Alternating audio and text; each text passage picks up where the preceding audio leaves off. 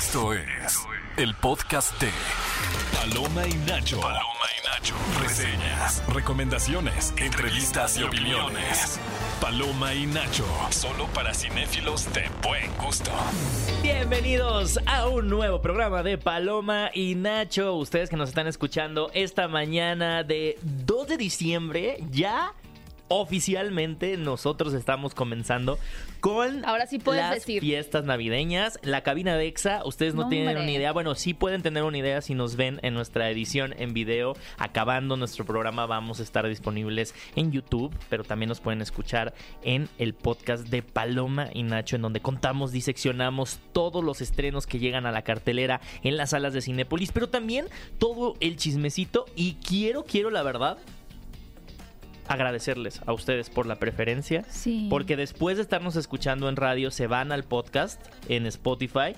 Y al parecer nos fue muy bien. Muchas gracias por todos, todas sus historias diciendo que le salimos en su recopilación de lo que más escucharon en el año. Estamos muy felices de formar parte de su preferencia. En los micrófonos se encuentra Héctor Trejo, pero ustedes me pueden decir Bully. Y mi queridísima Gaby Mesa. Sí, oigan, estamos súper contentos, la verdad, de que hayan escuchado este programa, como comentábamos eh, el otro día. Pues al final, eh, la nueva identidad de Paloma y Nacho se popularizó bastante bien, ha funcionado muy bien y sobre todo creo que también con esta nueva identidad más divertida, más relajada, buscamos darles un programa de cine que fuera muy ameno de escuchar, ¿no? O sea, que realmente aquí no somos eh, cinéfilos que vamos a decir. Tengo una eh, estadística.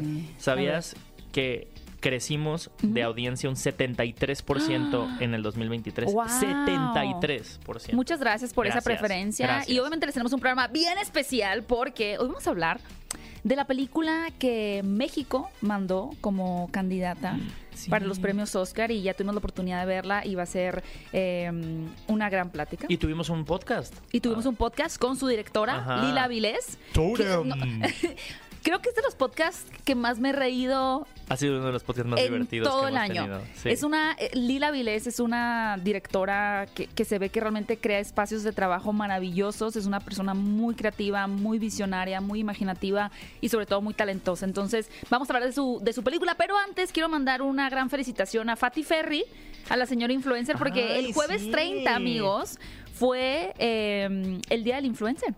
Ay, muy qué bien, mejor influencer Ferry. que Fatty Ferry. Sí, sí. Amor Amor, intrínseco. intrínseco. eh, No sé qué y, ya. A mí me encanta porque creo que la conversación de Hola. señor influencer Solecito, ¿cómo estás? fue muy fuerte, afortunadamente, ¿no? Porque, digo, nosotros la vimos en el Festival de Morelia, dijimos que Sí. nos gustó mucho, pero llegó un punto en que yo empecé a leer comentarios de gente que decía, no sé si es sarcasmo ya porque se hizo como una tendencia o es real. O sea, como que hubo tanta gente que empezó a decir como, "Eh, no me esperaba esto de señor influencer y me encantó. Que incluso hubo personas que pensaron que era, Que era broma sarcasmo. y no, o sea- Amigos que te- tendrían que haberla ido a ver al cine, pero bueno. Yo todavía creo que en algunas salas todavía pueden encontrar señor influencer. De hecho, vi a Mónica ahora en los premios Mónica Metro. Huarte, la el- protagonista. Ajá, la protagonista en los premios Metro. Y es que ella nació para darle vida a. Patty Ferry. Totalmente. Oye, quien, quien no nació tanto para hacer cosas, al parecer, es Taika Waititi. Eh, Pues todos hemos tenido días malos. A llegamos ver, a una sí. noticia picante Pero que dio antes- mucho de qué hablar. Antes, antes de ya entrar en, eh, en el la- chismecito, déjenme les digo los resultados de la encuesta de la semana Sí. pasada para la gente que a lo mejor apenas nos está escuchando siempre en las redes de Cinépolis o en las redes de Paloma, arroba Paloma guion bajo Nacho o en las redes de EXA. Les hacemos una pregunta. Y la pregunta de la semana pasada fue: ¿Crees que el despido de la mexicana Melissa Barrera de Scream 7 fue injusto? Y teníamos sí o no. Y ganó Teníamos, ¿sí, sí o no. Y ganó sí. Sí. Y ahora, para esta semana, aprovechando que el día de hoy, bueno, no, no, no, perdón, el día de ayer, el actor Gael García Bernal cumplió 45 años, eh, queríamos saber cuál de sus películas es su favorita. Y en opciones tenemos, y tu mamá también, Amores Perros. El crimen del padre Amaro Oh. y Babel. ¿Tú Uy. qué eliges, Gaby? Um, Te lo pregunté muy. ¿Tú qué eliges? Amores Gaby? perros. Definitivamente. Amores Perros. A mí me encanta y tu mamá también. Ok. Sé. Bueno, oye, pero de- del comentario de Melissa Barrera quiero leer algunos comentarios que dejaron también aquí los eh, palomeros, no sé cómo decirles Ajá. a los cinéfilos de Paloma y Nacho. Tenemos que ponerles un nombre. Eh, eh. Mr. Anime dice, para mí no, o sea, no fue injusto que la despidieran. El demostrar una postura política en un tema tan delicado y complejo siendo una figura pública, sea cual sea tu postura, siempre te va a traer consecuencias del tipo que sea y te puede gustar o no, pero son las consecuencias de tus ideales. Y por otro lado, Julio César Hidalgo nos dice, definitivamente fue injusto, no puede seguir existiendo la censura tolerada en este tiempo, todos tenemos derecho a expresarnos con libertad, aunque no vaya de acuerdo con los intereses de algunos grupos de personas. Qué tema tan delicado, es muy complejo y lo que sí quisiera eh, dar como en seguimiento es qué ha pasado con ese caso. Al parecer Spyglass, al ya no contar con Melissa Barrera ni con Jenna Ortega, eh, el rumor ya, el último que salió al día de ¿Es hoy, que lo van a cancelar? No, es que ahora sí va a ser un reboot completo de la franquicia. O sea, ya sin los eh, personajes previos, ya sin Nick Campbell, ya sin nadie. O sea, van a hacer, digamos, la primera screen Otra vez. en reboot. De reversa, mami. Ajá. De reversa. Oigan, Pues es que, a ver, no, le- no, ¿qué más les quedaba hacer? pues ah, podían haber aplicado un este Amigos por siempre y un este Daniela Luján en lugar de Oye, sí, eh, Belinda. fíjate que sí. Pero al que, al que no le aplicaron un amigos por siempre fue a Taika Waititi, que precisamente eh, él dijo que él no, él está en relación abierta con Marvel. Me No. encantó el comentario de la Me- relación abierta con Marvel. Él dijo, yo no negaría pues darme un revolconcillo más. Pero pues ver, ahorita cada quien puede ver a quien quiera. Contexto, Taika es el director de las películas de Thor, de las últimas películas de, de la eh, Thor Ragnarok Ajá. con Kate Blanchett. Thor. Y Thor, y Love Thor and Thunder. 4, Amor y Trueno con Natalie Portman. No te sé Ajá. cómo destacó el personaje femenino, ¿no? Eso no importa. Es que, ¿qué, qué actriz estaba en esos personajes? Ahora, Thor Ragnarok fue una película que generó mucha división en su momento. ¿Por qué? Porque fue la primera película que introdujo un carácter más cómico de Thor. Al final veníamos de la primera, que sí era medio soso, pero como que todavía tenía esta onda tipo de yo voy a salvar el planeta No Tierra. tenía personalidad. Tenía personalidad de hombre blanco salvador. Era más estereotípico. Ajá. Y en la segunda, era el, el Thor estereotípico. Y en la segunda era Thor, un mundo oscuro. Entonces como quisieron hacerlo como que, bueno, vamos a hacerlo como que un poquito más esta parte de, de, ajá, de la mitología, los dioses, etcétera. Y Taika Waititi llega con Thor Ragnarok, que dice, no, no, no, no, a ver, este señor es chistoso, vamos a una película divertida, Sí. pero a la gente le generó mucho conflicto porque Ragnarok es el, el apocalipsis Para de- el- para nórdico. Thor, para Ajá. nórdico. Entonces era como, ¿cómo me traes un Thor y un Hulk chistoso cuando está Hela, interpretada por Kate Blanchett, amenazando con destruir todo lo que ellos conocen? Entonces generó mucha división, pero fíjate que mientras yo dejé que la película se Marinara. madurara, se marinara, a mí me encanta Thor Ragnarok. Pero en su momento no me encantó. Ah, no, a pero mí sí me parece de las mejores películas de Marvel. Es muy divertida. Y luego la 4 sí me decepcionó mucho, la verdad. Ay, Amor y trueno. O sea, era el regreso de Natalie Portman como Jane Foster. Y creo que, bueno, se perdió un poquito ahí. Yo le culpo a las noches locas ahí entre Taika. Sí, ellos nada más están. ¿Cómo se llama esta? eh, ta- te- Tessa, Tessa ta- Tessa Thompson. Thompson, Natalie. Portman. Bueno, el punto Hubo aquí ahí, se divirtieron. se divirtieron. Se, se divirtieron. Y justo creo que va dirigido con el tema del día, que es cuál ha Pero sido no tu mayor oso o pasando. momento incómodo. Ahorita les contamos Ah, bueno. cuando regresemos de escuchar Ah, el ok. soundtrack. Pero cuál ha sido su momento oso o momento incómodo en el cine. Ahorita, a ver, ahorita yo lo cuento. Pero yo creo que el momento de Taika fue cuando salieron esas fotos, que eran como a las 4 o 5 de la mañana en una azotea y él bien abrazadito. Y también la Tessa Thompson Sí los veo, bien sí los veo. divertidos en las filmaciones de Thor. Además estaban en plena Filmación. esta, no, también estaban en plena pandemia todavía. O sea, le ¿Ah, estaban sí? filmando en pandemia. Ah. Entonces se ve que se la pasaron muy bien, pero la película no les quedó No, sí, no. tan Pero por lo menos se divirtieron. Las risas no faltaron, amigos. Eso es su oso. Eso es su oso en el cine. ¿Cuándo estuvo eso en el cine? Mi uso en el cine, pero me, sí me da mucha vergüenza porque me acuerdo que fuimos a ver, bueno, eh, una vez me, me quisieron sacar de la película de Matrix eh, Reloaded, recargado, una película que más veces he visto en el cine como, no sé, 15 veces.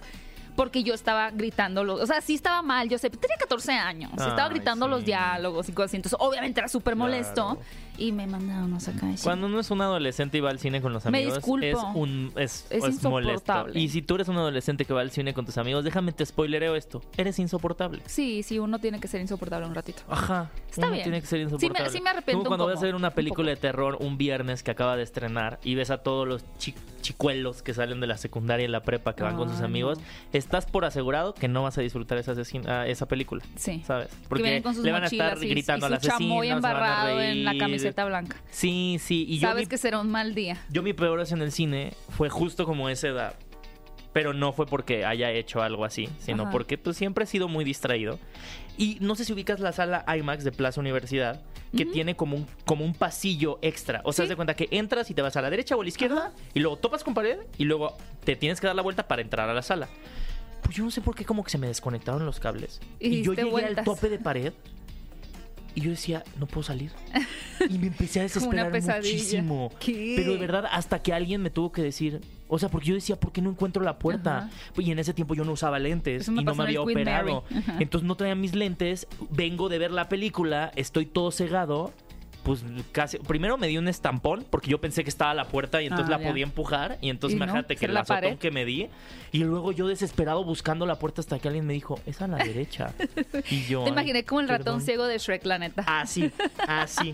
El ratón. Ese es mi Oigan, peor pues con ustedes en, eh, vamos cine. a tener pronto unas llamadas para que ustedes nos digan cuál ha sido su peor oso en el cine. Y antes de eso, vamos a escuchar una. Ya, para ponernos en el espíritu navideño. Sí. Y yo cuando te canto esta canción, ¿qué recuerdas? Walking around the Christmas tree. no sé, Mean Mi Girls. pobre angelito. Ah, Y también, bueno, Mean Girls. Así que vamos a escuchar Rocking Around the Christmas Tree de Brendan Lee aquí en Paloma y Nacho. Estás escuchando el podcast de Paloma y Nacho.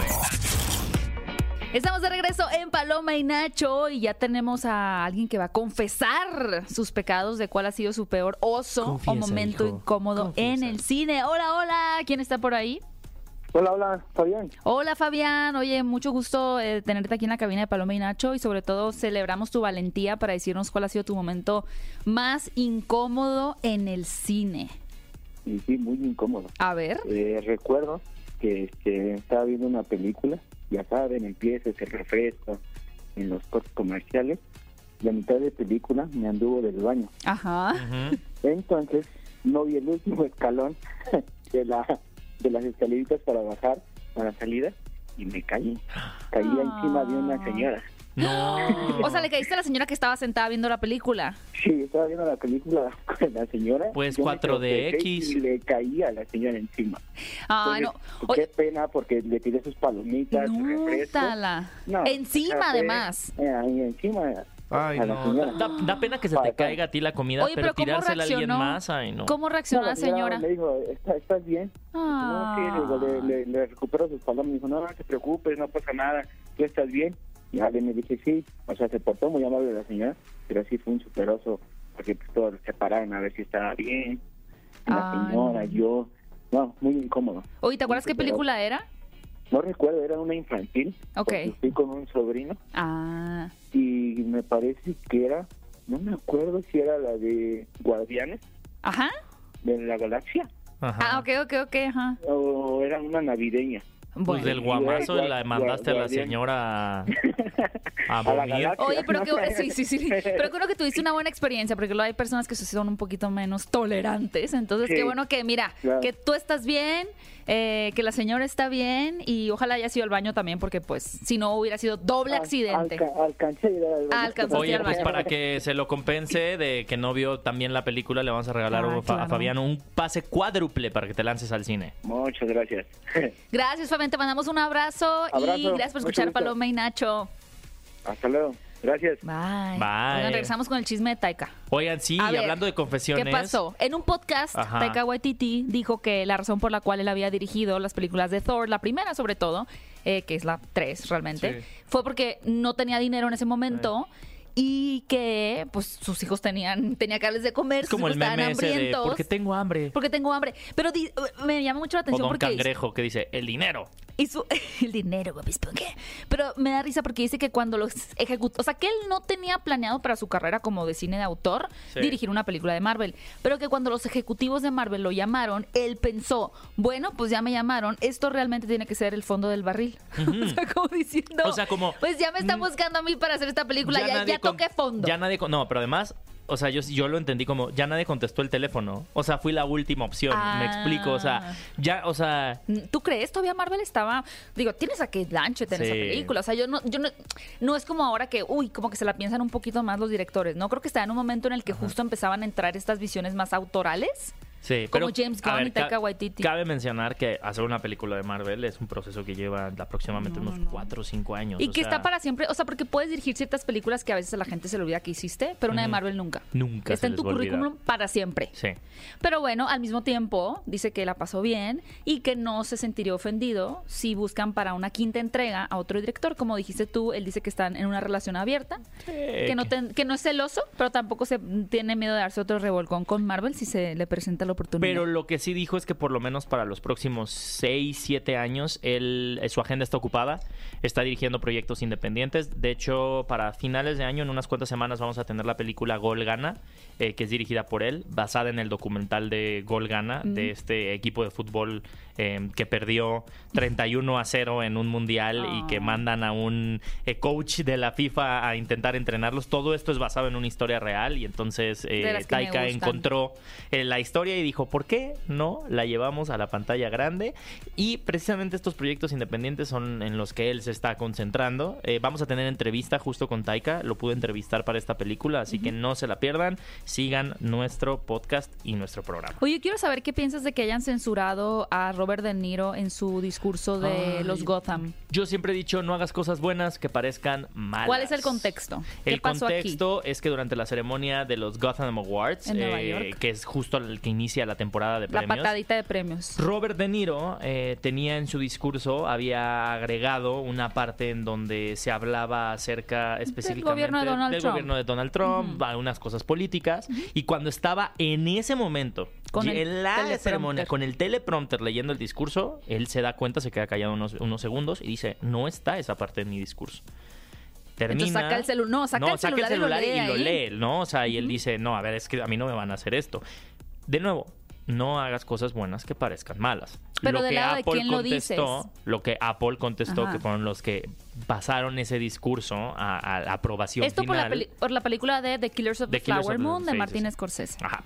Pero aquí lo que pasó es que Apple dijo, no, es que eh, nosotros no, no crean que cortamos el discurso, es que en realidad eh, pasó por aprobaciones finales y quitamos esa parte para solo concentrarnos en el arte y la cinematografía. Pero es bien común, ¿no? O sea, creo que la ceremonia de los orcas o, o- de, las, orcas, sería divertida. Eh, Me encantaría. La ceremonia de los Oscars hace mucho está muy politizada. Los premios Sí. están súper politizados de toda la vida. O sea, al final son eventos, ceremonias que suceden en Pero, Estados Unidos. Spoiler alert, todo es político, amigos. Sí, pero también como que los actores usan ese espacio y ese micrófono Pues para para, compartir sí, sus ideologías, para hablar de situaciones como cuando pasó lo de George Floyd, Ajá. El tema de Me Too, el tema de Oscar eh, So White. Sí. Entonces, pues eh, sí, creo que... ¿Cómo le quitas algo a Robert De Niro, no? No, y además, como te escudas diciendo, ay, es que al final eh, su agencia no revisó, es como, no, no, no. O sea, de nuevo, no hagas cosas buenas que parezcan malas. Yo siempre voy a dar el beneficio de la duda. Pudo haber estado, pudo, pudo sí haber pasado eso.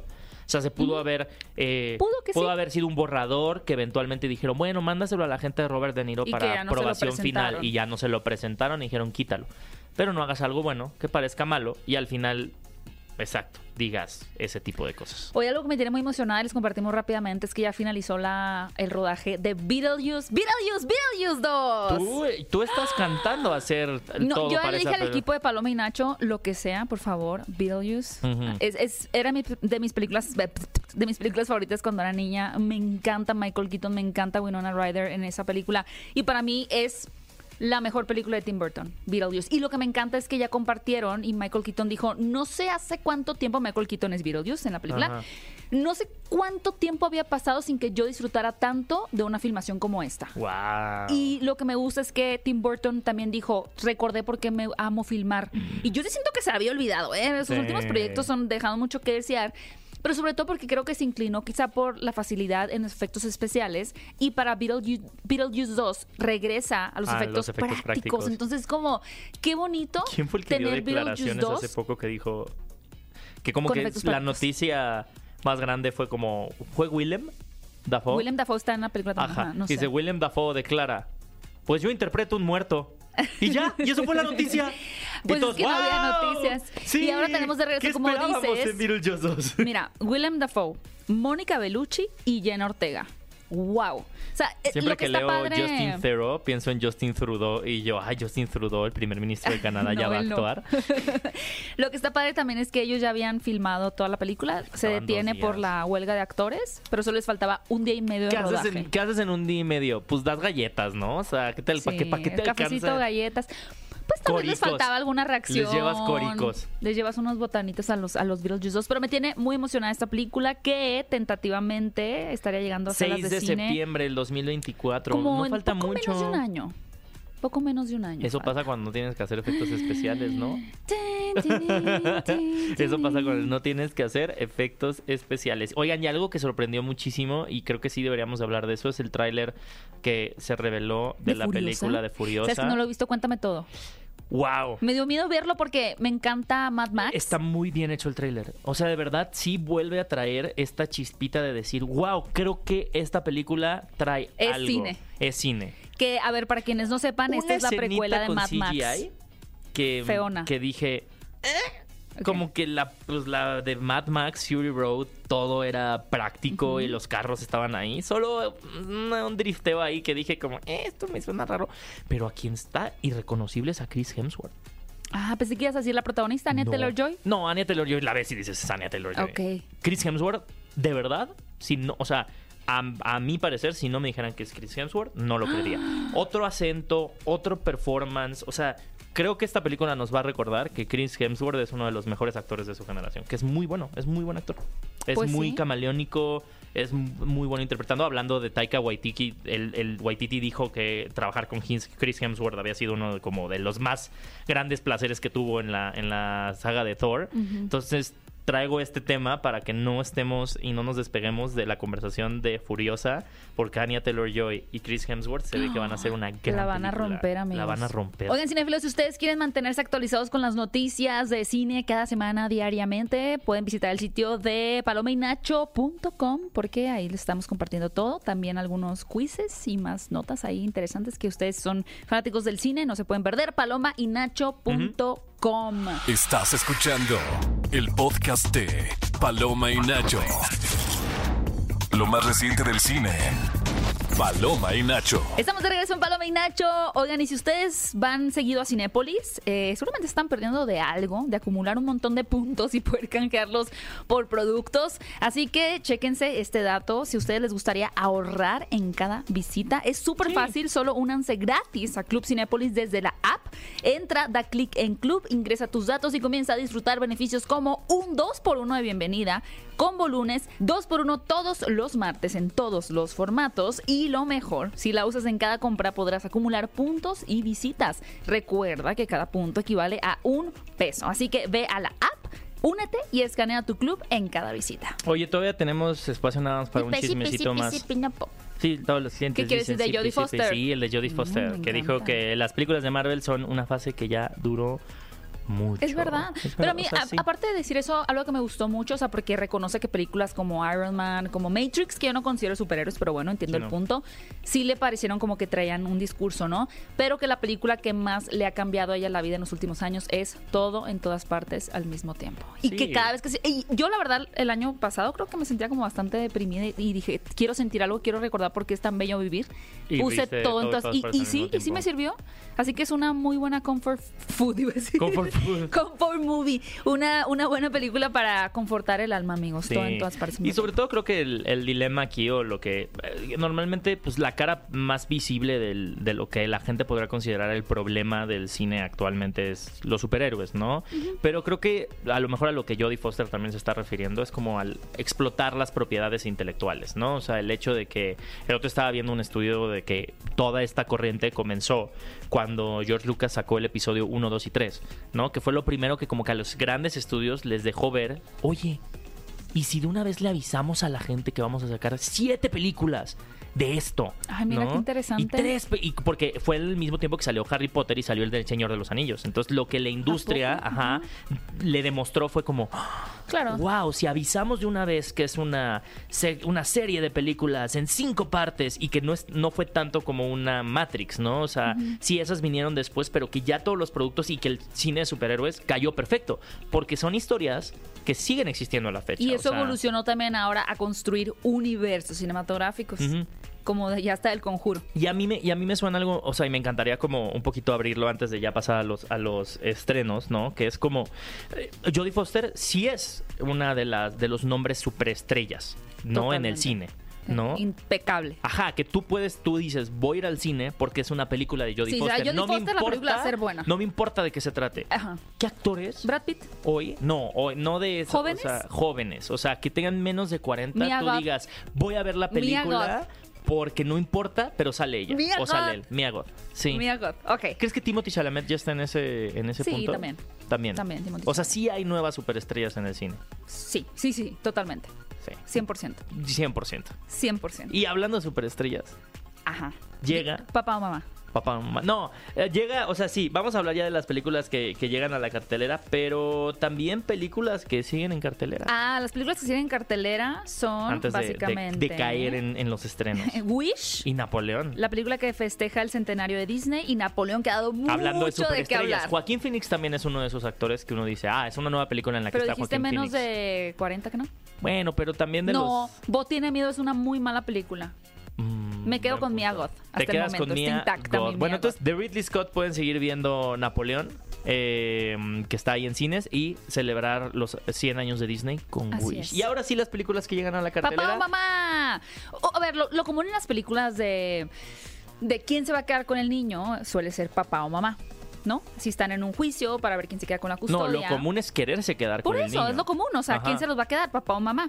Pero aquí la película revierte esa idea y es como ni el papá ni la mamá se quieren quedar a los niños. Es como, ¿quién se los va a Es quedar? como quién sabe porque se, se hacen locos porque cada uno de ellos es independientemente, bueno, de manera individual, están en un momento muy fructífero de sus vidas, de su carrera. A nivel profesional, Y saben que sí, eh, pues obviamente se hacen cargo de los niños, van a tener que dividir ese tiempo, ¿no? Partirse más en diferentes pedazos para poder atender las necesidades de los niños. Así que esa es una película cómica que tiene más que ver con cómo le hago para no quedarme con los niños, que es obviamente súper ácido. Que déjenme les digo, de verdad Mauricio Ockman y Silvia Navarro tienen una química en pantalla Ah, impresionante. Ellos son papá y mamá. Ellos sí, o sea, sí, sí. Además, eh, creo Se que- odian, me no, imagino. ah, no, es que eso es, lo, eso es lo muy interesante. La Ah. película aparte, em, en que ellos están contando un poco la historia de cómo se conocieron, no les voy a decir esa historia, pero lo que sí es que están en una cena con unos amigos y casualmente le comparten a esta otra pareja que se van a divorciar, ¿no? Entonces la otra pareja es como, pero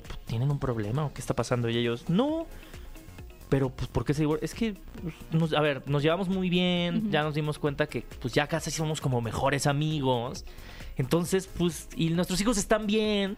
Entonces, como que, pues, yo quiero hacer lo mío, él quiere hacer lo suyo, pues, ¿por qué no?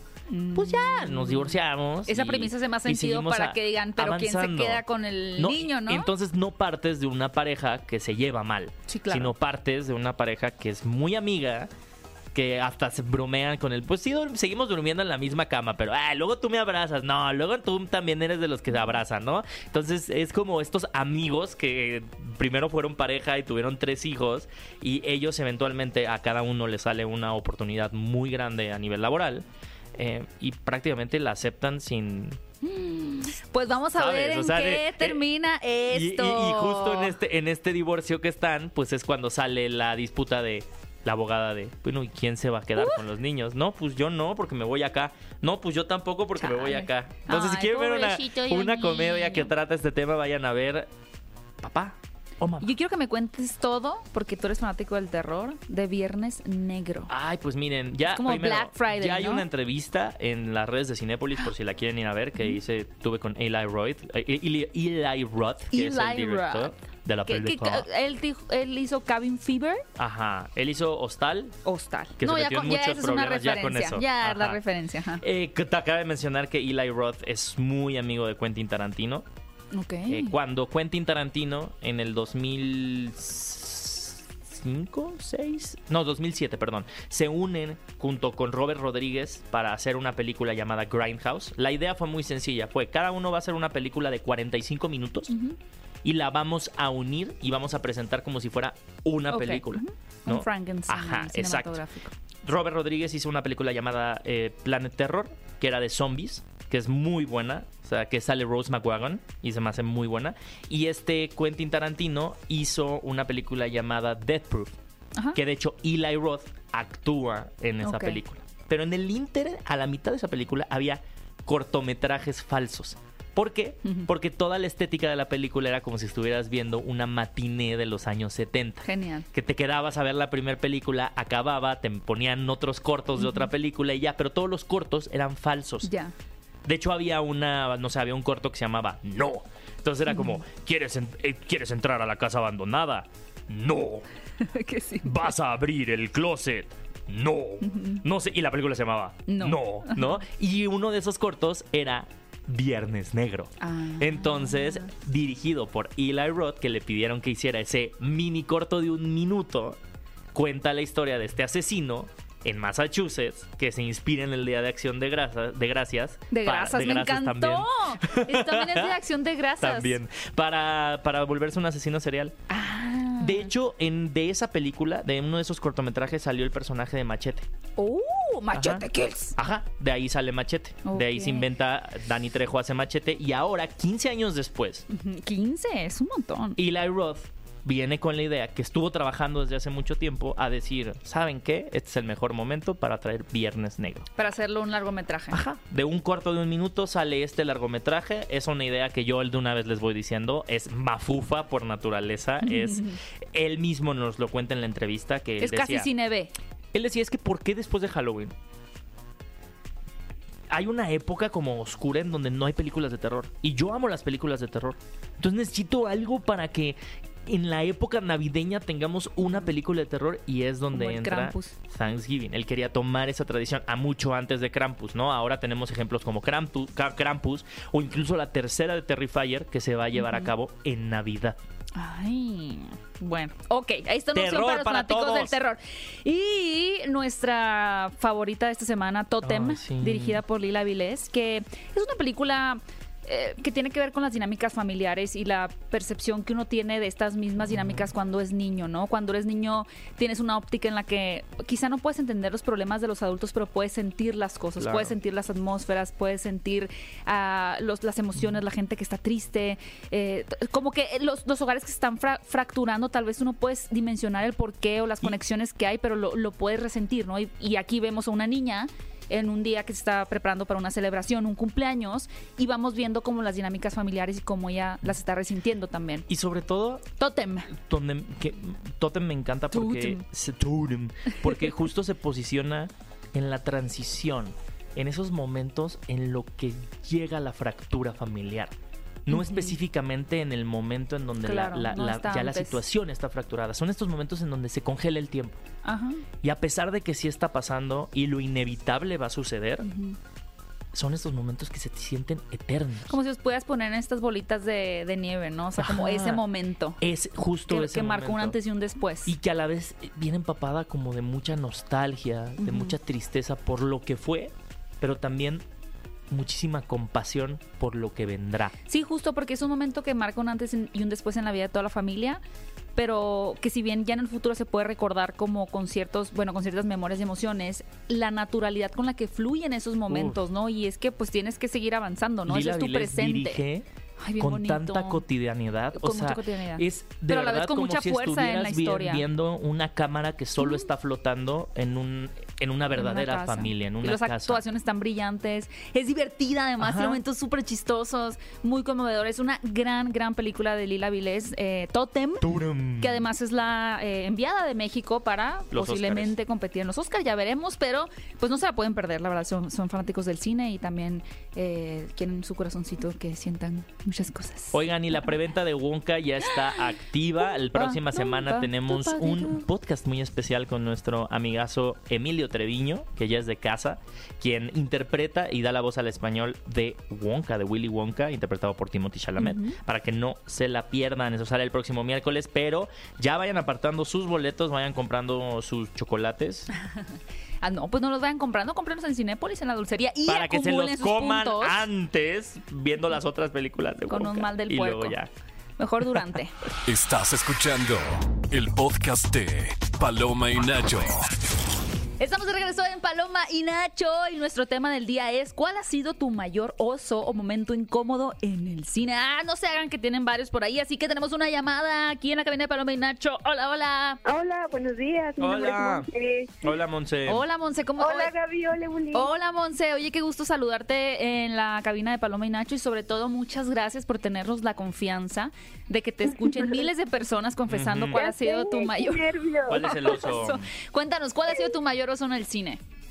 Súper rápido estábamos eh, viendo una película y de repente mi teléfono empezó a sonar, pero muchísimo, muchísimo. Y no se podía apagar porque se trabó y me empezaron a, a bullear y todo. De que callen, No. callen, callen". No. Sí, me dio muchísima pena. Nunca me había pasado. No.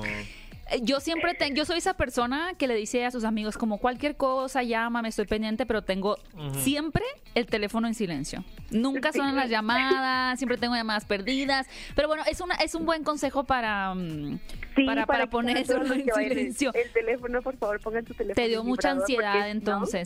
Sí, demasiada ansiedad. Ya me quería salir porque dije, qué pena y se trabó, no podía ni contestar nada. Y yo, y todos No, yo me siento ¿Y era mal, importante por lo menos la luego- llamada? Yo luego callo a la gente en el cine. Pero Tú no, no era, no era importante la llamada, era mi mamá. Era el banco. La mamá es Era el banco importante. Era el banco. Era el Sí. banco. Bueno, ¿Le interesa sacar su tarjeta de crédito? Cabe mencionar algo que aunque pongan sus celulares en silencio, si ustedes tienen una alarma, va a sonar. Me pasó, en- no en el cine, en el teatro. Pobre de la actriz que estaba a punto de darse un monólogo llorando y de la nada mi alarma. Tri, tri, tri. Qué vergüenza, tri, tri, tri. Héctor, Qué la vergüenza, verdad. Qué vergüenza. Bueno, Monse, eh, celulares en silencio. eh, para la siguiente que vayas al cine, porque te vamos a regalar un pase cuádruple para que te veas a Cinépolis a ver la película que tú quieras. Y apagas el celular. Sí, sí, sin duda ya está de vibrador siempre. Ándale, te mandamos un abrazo muy fuerte, Gracias, Monse. hasta luego, qué gusto. Amigos, quiero invitarlos a probar el nuevo frappé que Cinépolis y mis pastelitos hicieron para todos nosotros. Se trata de una bebida dulcemente especial, colorida y refrescante, que estará disponible en los Cinépolis y Coffee Tree del país hasta el 31 de diciembre. Así que no duden en probarlo. Vayan por el suyo. Oigan, qué programa tan más divertido. Les recordamos que la película de Totem, Viernes Negro, Papá o Mamá ya están disponibles en las salas de Cinépolis. También ya pueden comprar sus boletos para lanzarse a la película de Wonka. Los pueden comprar en preventa y todavía tienen la oportunidad de ver Wish y Napoleón en las pantallas grandes de Cinépolis. De nuevo queremos agradecerles ah, por su preferencia, sobre todo a las Swifties, porque el episodio más Sí, escuchado de podcast de Paloma y Nacho este año, claro que sí, fue el de Taylor Swift. Porque el mejor concierto que ha estado en es la cierto. historia del cine en la pantalla grande es The Eras Tour Film. Bueno, dejemos la música y hablemos ahora sí del arte. Y por eso ustedes no se pierdan Renaissance, a film by Beyoncé, que sigue en cartelera ay, ay, ay, ay. Cinépolis. ¿Cómo te pueden seguir en tus redes sociales para darte dislike? Arroba Beyoncé. Ok, a mí pueden- No, arroba Taylor Swift si le van a dar dislike. Ah. Arroba Héctor Trejo si me van a dar amor. Van a darle like a Taylor Swift. También me encuentran como arroba Gaby Mesa 8. Recuerden que tenemos un podcast que va a estrenar un nuevo episodio con Emilio Treviño, la voz de Willy Wonka ese próximo miércoles. Y nos escuchamos próximo sábado en punto a las 10 de la mañana en esto que fue Paloma, Paloma y Nacho. Esto fue el podcast de Paloma y Nacho. Paloma y Nacho. Reseñas, recomendaciones, entrevistas y opiniones. Paloma y Nacho. Solo para cinéfilos de buen gusto. Escúchanos en vivo todos los sábados a las 10 de la mañana en Exa FM 104.9.